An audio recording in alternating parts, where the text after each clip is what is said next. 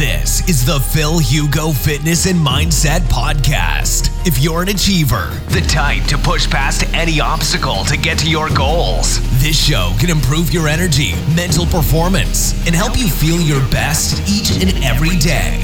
Now, your host, a pharmacist, personal trainer, entrepreneur, and he's here to improve your life and help you reach new heights through the power of nutrition, fitness, and mindset.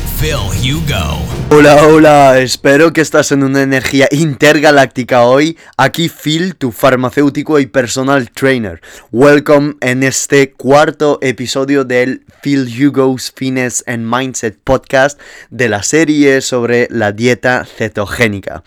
Es un privilegio estar conectado contigo y aportar valor a tu día a día. Muchas gracias por tu tiempo. ¿Estás interesado en empezar la dieta cetogénica? ¿O ya estás usando la dieta cetogénica y acabas de hacer un enorme cheat meal y quieres volver a tu estado bendito de cetosis? Pues hoy, en este episodio, te lo hago fácil, te ayudo a entrar en cetosis. Antes de seguir, Muchas gracias, muchísimas gracias porque ya somos 3000 en Instagram en muy pocas semanas y te lo agradezco, sí, a ti que estás escuchando este podcast. Muchísimas gracias por seguirme y si todavía no estás suscrito al podcast, te aconsejo suscribirte, seguirme en Instagram, en Facebook y aquí seguimos. Si te acabas de unir al canal y es la primera vez que escuchas uno de mis podcasts, en una frase, mi misión es sencilla. Catapultar tu vitalidad con la nutrición, el fitness y el emprendimiento. Como buen farmacéutico, te destilo todos estos tips contándote además de la ciencia de la bioquímica nutricional y el deporte, mi experiencia empresarial aquí en California. Soy creador de Feeling Corporation, que es mi startup de complementos deportivos orgánicos en San Francisco y que estamos todavía lanzando con fuerza y dignidad paso a paso aquí en el corazón de la Silicon Valley. ¿Quieres saber más acerca del lanzamiento de mi empresa, de mi startup? Pues déjame tu feedback en Instagram o en comentarios de, este podcast y yo hablaré del tema que tú quieras en este podcast. Todo ello, todo lo que te voy a contar en estos podcasts, pues lo voy a hacer tratando de vulgarizar estudios científicos, entrevistando a gente expertas y líderes en nutrición, fitness, crossfit, endurance y emprendimiento en España y alrededor del mundo. Voy a aportar valor a tu día a día, sí o sí. Muchas gracias a ti por estar aquí. Entonces, en detalle, ¿qué vamos a ver hoy? Pues número uno, como ya expliqué en los anteriores episodios, no voy a pasar mucho tiempo en la bioquímica de la cetosis, así que solo daré un breve recordatorio. Número 2, explicaré paso a paso, fácilmente, claramente, todo lo que tienes que hacer para entrar en un estado de cetosis. Y número 3, como siempre, todo ello pues vendrá acompañado de mis anécdotas y cómo experimento este proceso para que tú te puedas sentir identificado con alguien real y no solo con algo teórico. Entonces, exactamente a quién va dirigido este episodio? Pues en personas interesadas en empezar la dieta cetogénica y o personas que quieran volver al estado de cetosis. Personas que ya están en dieta cetogénica y que después de un cheat meal enorme o de haberse pasado con la dieta o con calorías ya no están en cetosis y quieren volver al estado de cetosis rápidamente o por lo menos lo más rápidamente posible. Y finalmente, pues personas que no están en cetosis o que son expertas en nutrición, atletas, tanto fitness, endurance o crossfit, y que aunque ya sepan de dieta cetogénica, pues viene bien conocer mi opinión acerca de esta típica fase de vuelta en cetosis, ya que soy farmacéutico y trato de vulgarizarte todo lo aprendido en estudios, en seminarios, en nutrición desde hace 5 años. Así que Hoy en día estoy en, digamos, correspondencia, trabajando, comunicando con un doctor famoso de la Universidad de Stanford, que es el doctor Clyde Wilson, y dentro poco ya sale el podcast en americano sobre sus hallazgos en ayuno intermitente y cómo este protocolo de nutrición afecta a la testosterona, otras hormonas eh, como la IGF-1 y comparando dos grupos, que será un placebo y uno sometido al ayuno intermitente. Entonces, decirme si te gustaría tener toda la traducción en castellano y yo haré lo posible todo lo posible para que lo tengas en un vídeo en YouTube en castellano. Me encanta tener tu feedback, así que voy diseñando todos estos podcasts en función de lo que me digas. Entiendo que para alguien que no entienda de ciencia, de conceptos nutricionales, pues todo lo que cuento puede ser complejo. Por eso trato de hacerlo más fácil que pueda. Pero ya sabes, esto es como un restaurante, ¿ok? Me dices tú lo que quieres, yo te hago la carne a tu medida. Me dices la cocción y yo te lo hago. Te aporto los alimentos, te aporto la receta y tú le echas las especies que quieras. Te motivo a adaptar lo que te doy a tu propio lifestyle, porque todos somos únicos. Te motivo a suscribirte también a mi podcast en tu plataforma favorita, en Evox, en SoundCloud, en iTunes, también cuelgo todos los podcasts en YouTube Dejo todos los links en la descripción, pero me podéis encontrar en iVoox, en SoundCloud y en iTunes dándole a la barrita de búsqueda The Phil Hugo Fitness and Mindset Podcast. Y si no, pues vas a mi Instagram, le das al link y vas a tener absolutamente todo lo que necesitas para encontrarme en redes. Además te cuento 100% de mi lifestyle de emprendedor aquí en California, en San Francisco, en mis redes. Nutrición, entrenamiento, psicología humana, todos los libros y demás entrevistas que estoy haciendo a expertos en nutrición y entrenamiento aquí en California. The Phil Hugo en Instagram y Twitter. Phil Hugo en Facebook y YouTube. Tienes todos los links en la descripción. Así que ya es hora de divulgar el contenido de hoy. Let's go, go, go. Vamos entonces empezando con un breve recordatorio de la dieta cetogénica. Si nunca has escuchado sobre dieta cetogénica en los segundos siguientes, aquí te explico muy fácilmente en qué consiste. La dieta cetogénica es una dieta que limita la ingesta de carbos a menos de 20 gramos. Vas a ingerir menos de 20 gramos de hidratos de carbono. Patata, pan, fruta, pasta tienes que limitar esta ingesta a menos de 20 a 50 gramos, dependiendo de los individuos.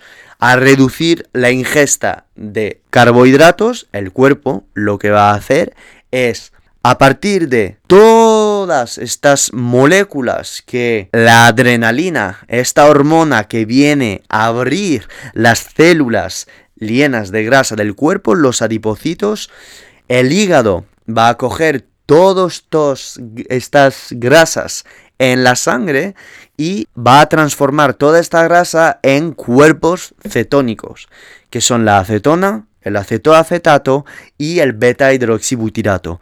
Lo que va a pasar es que nuestro cuerpo va a empezar a utilizar estos cuerpos cetónicos como fuente de energía. Y en el cerebro, los dos cuerpos cetónicos que van a ser más usados son el acetoacetato y el beta hidroxibutirato. Por eso seguimos teniendo energía y foco mental en cetosis o en estado de ayuno. Se ha demostrado que los cuerpos cetónicos en el cerebro están metabolizados a una velocidad más alta que la glucosa.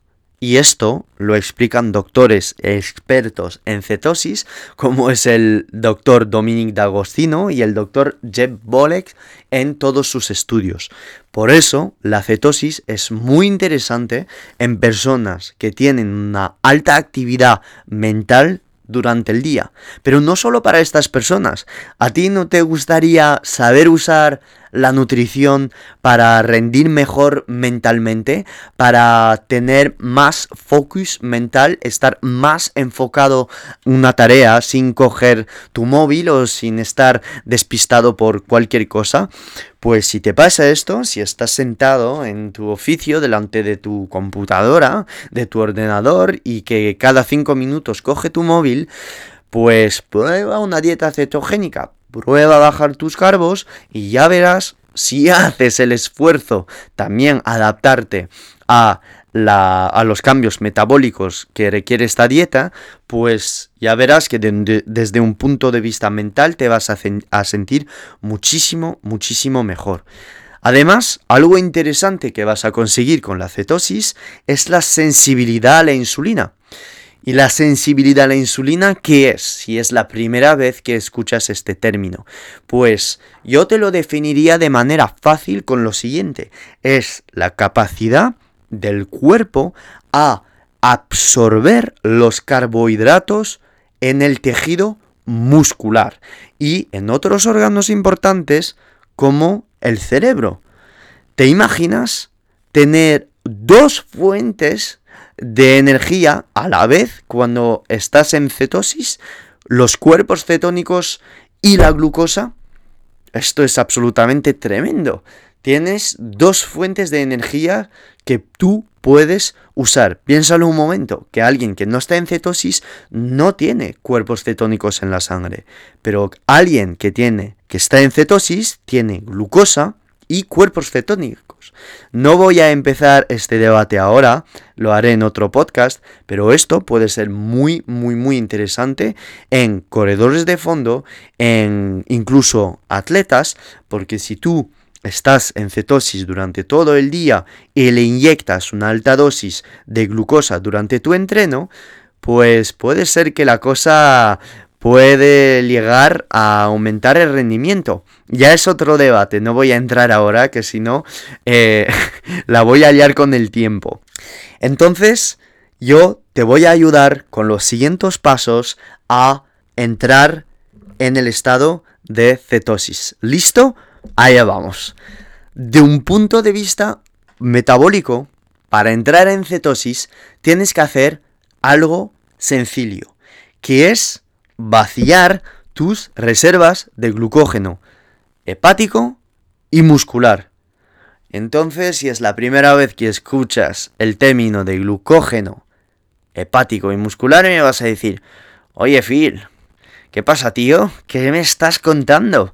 Bueno, pues el glucógeno muscular y hepático, o más global la definición del glucógeno, pues las moléculas de glucosa se van a ordenar de una cierta forma por enlaces muy específicos y se van a conservar, se van a almacenar en lugares propios del organismo, en el hígado y en el tejido muscular.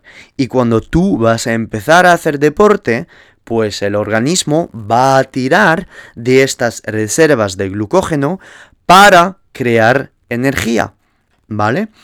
Entonces, el método infalible para vaciar este suministro de glucógeno de tu hígado para volver a la cetosis o para ponerte en un estado de cetosis, pues es seguir los pasos siguientes. Vamos a descomponer estas etapas en cinco días, ¿ok?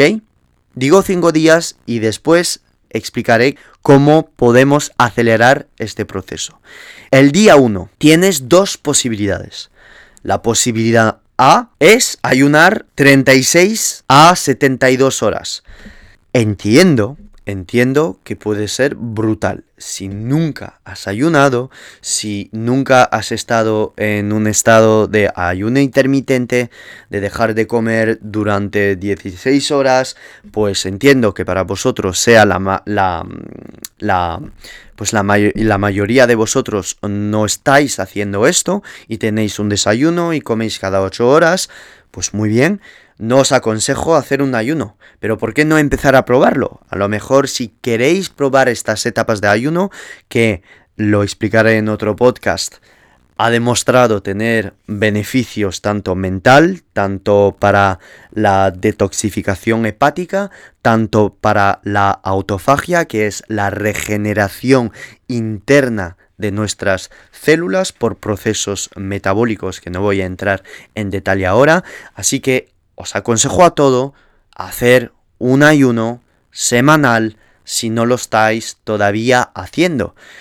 Yo os lo digo, hago ayuno intermitente todos los días y hay días que hago ayuno de 24 horas y hay días que hago ayuno de 36 horas y sigo vivo y todo esto aumenta mi sensibilidad a la insulina y lo uso estratégicamente en fase de anabolismo, como la fase de, de, aumento de masa muscular, porque más sensible voy a estar a la insulina, es decir, más mi cuerpo será capaz de absorber la glucosa en mi sangre a través del tejido, muscular, pues más capaz seré de llenar mis reservas de glucógeno. Entonces, esto quiere decir que más hago mi cuerpo sensible a la insulina, pues más facilidad tendré para aumentar mi síntesis proteica y más facilidad tendré para fabricar esta masa muscular. Pero esto ya es otro debate, es otro tema, no quiero entrar ahora en ello, solo os aconsejo dejarme un comentario un mensaje si queréis que hable más en detalle de todo ello en un podcast, ¿ok? Esto era la posibilidad número, uh, la posibilidad número A. La posibilidad A, ayunar 36 a 72 horas. La posibilidad B es hacer un hit o un entrenamiento de pesas el día número uno. Y un entrenamiento muy intenso. Y acoplado a este día, el primer día, solo vais a hacer dos comidas. Y estas dos comidas, tratarlas de hacerlas después de haber ayunado 14 o 16 horas. Sé que es difícil, que es difícil hacer un entrenamiento para la gente que no está acostumbrada a hacer un ayuno intermitente o a, entrenar en ayunas, pero para forzar el cuerpo a tirar de estas reservas de glucógeno, tenéis que forzarlo, ¿vale? Tenéis que forzar este proceso y esto haciendo un ayuno y entrenando ¿vale? Entrenando después de 14 o 16 horas de ayuno, en estado de ayuno, pues vais a aumentar la probabilidad de vaciar este glucógeno hepático.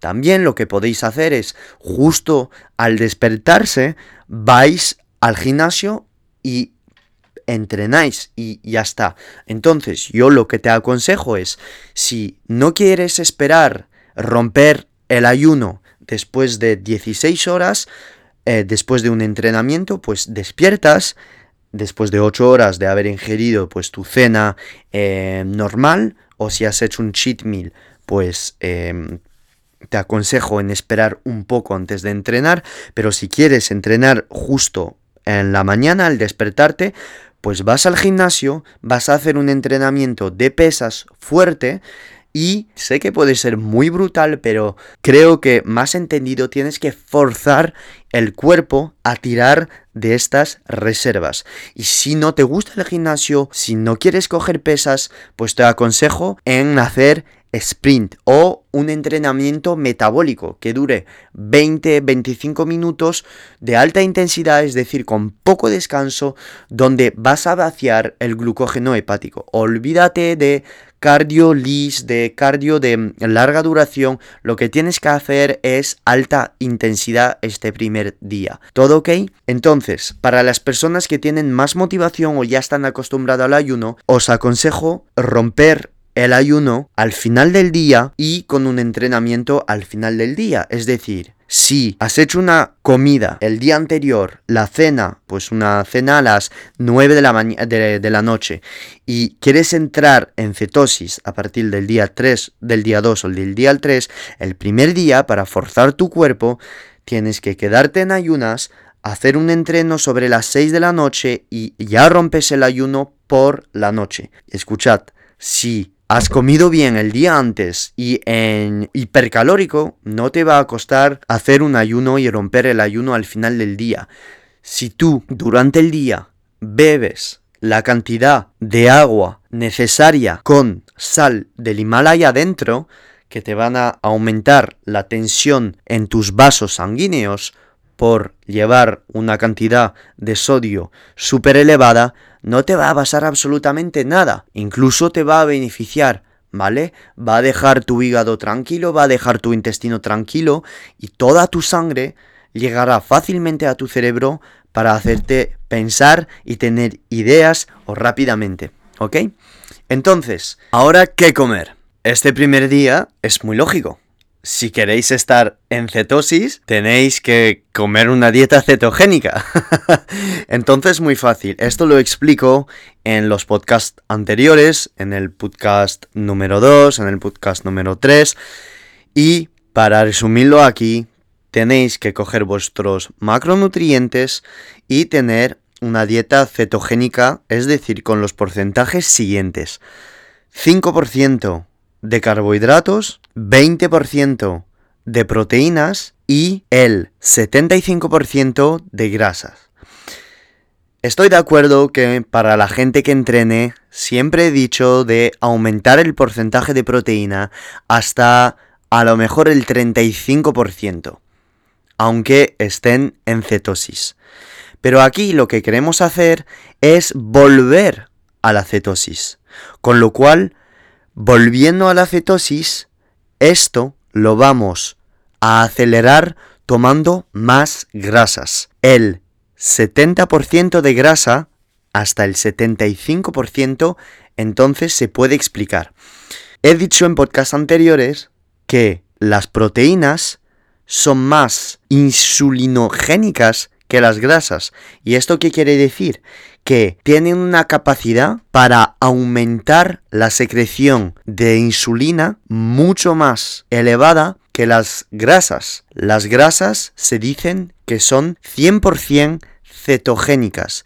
Es decir, que van a forzar, van a activar, van a empujar el hígado a producir estos cuerpos cetónicos. Pero las proteínas, al tener aminoácidos insulinogénicos, lo voy a conseguir, como la leucina y la alanina, pues lo que va a pasar es que, aunque no tengamos hidratos de carbono, es decir, pasta, azúcares, frutas, en la dieta, nuestra insulina se puede elevar. Y no queremos elevar la insulina para volver a la cetosis. ¿Por qué?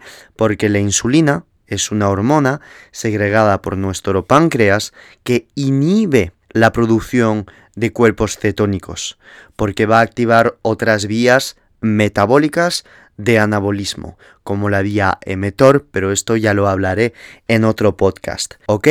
Entonces, los porcentajes para este primer día de vuelta a la cetosis, 75% de grasa, 20 de proteína y el 5% de carbohidratos.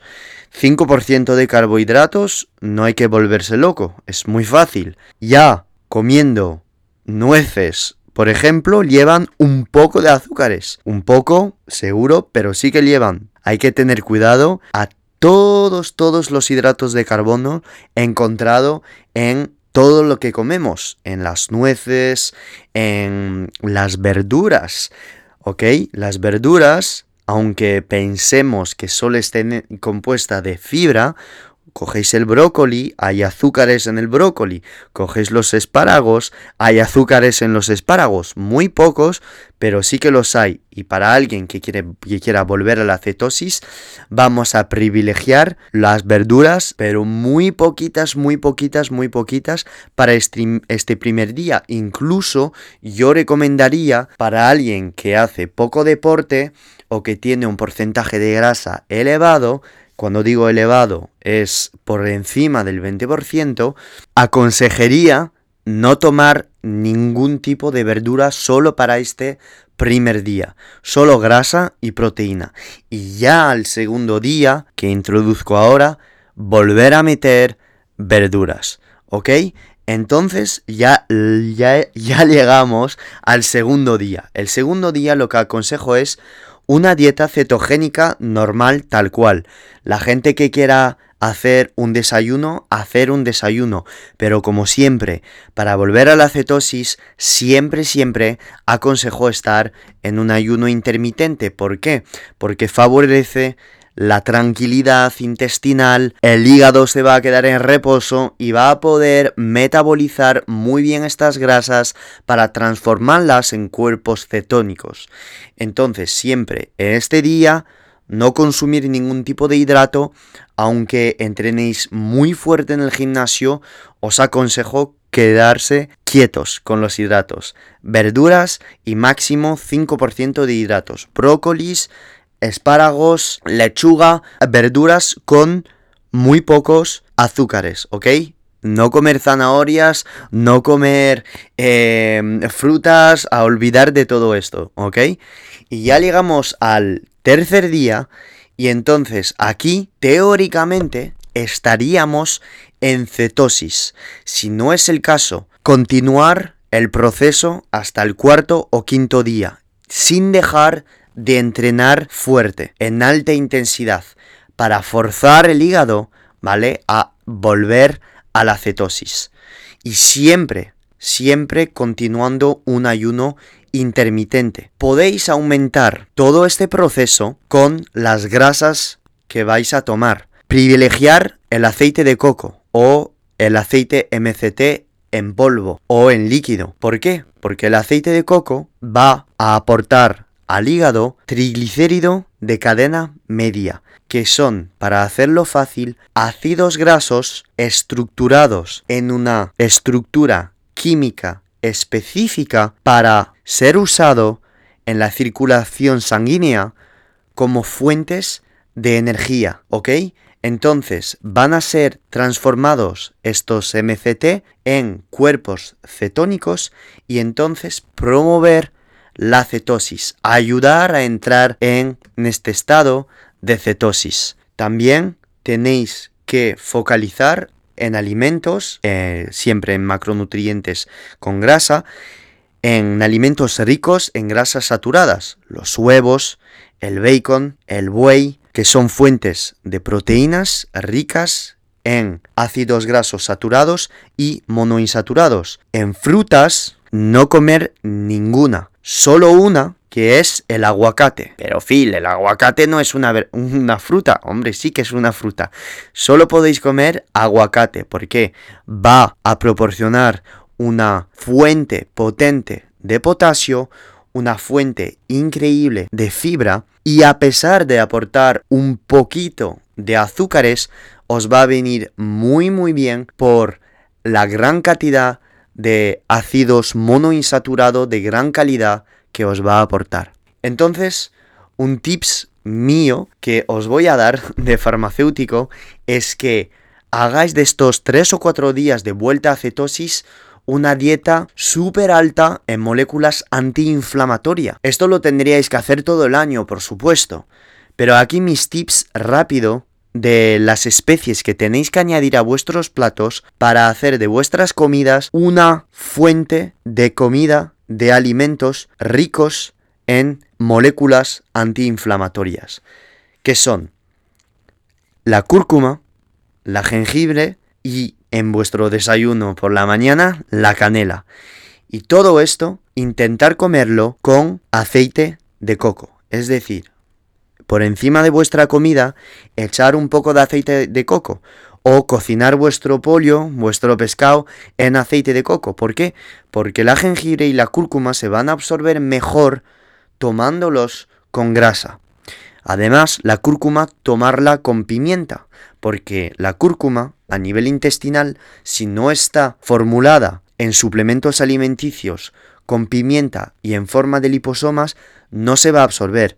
Con lo cual, en las comidas, añadir pimienta a vuestra cúrcuma, porque si no, no se absorbe o su, porcentaje de absorción, de absorción es pésimo. ¿Vale? ¿Ok?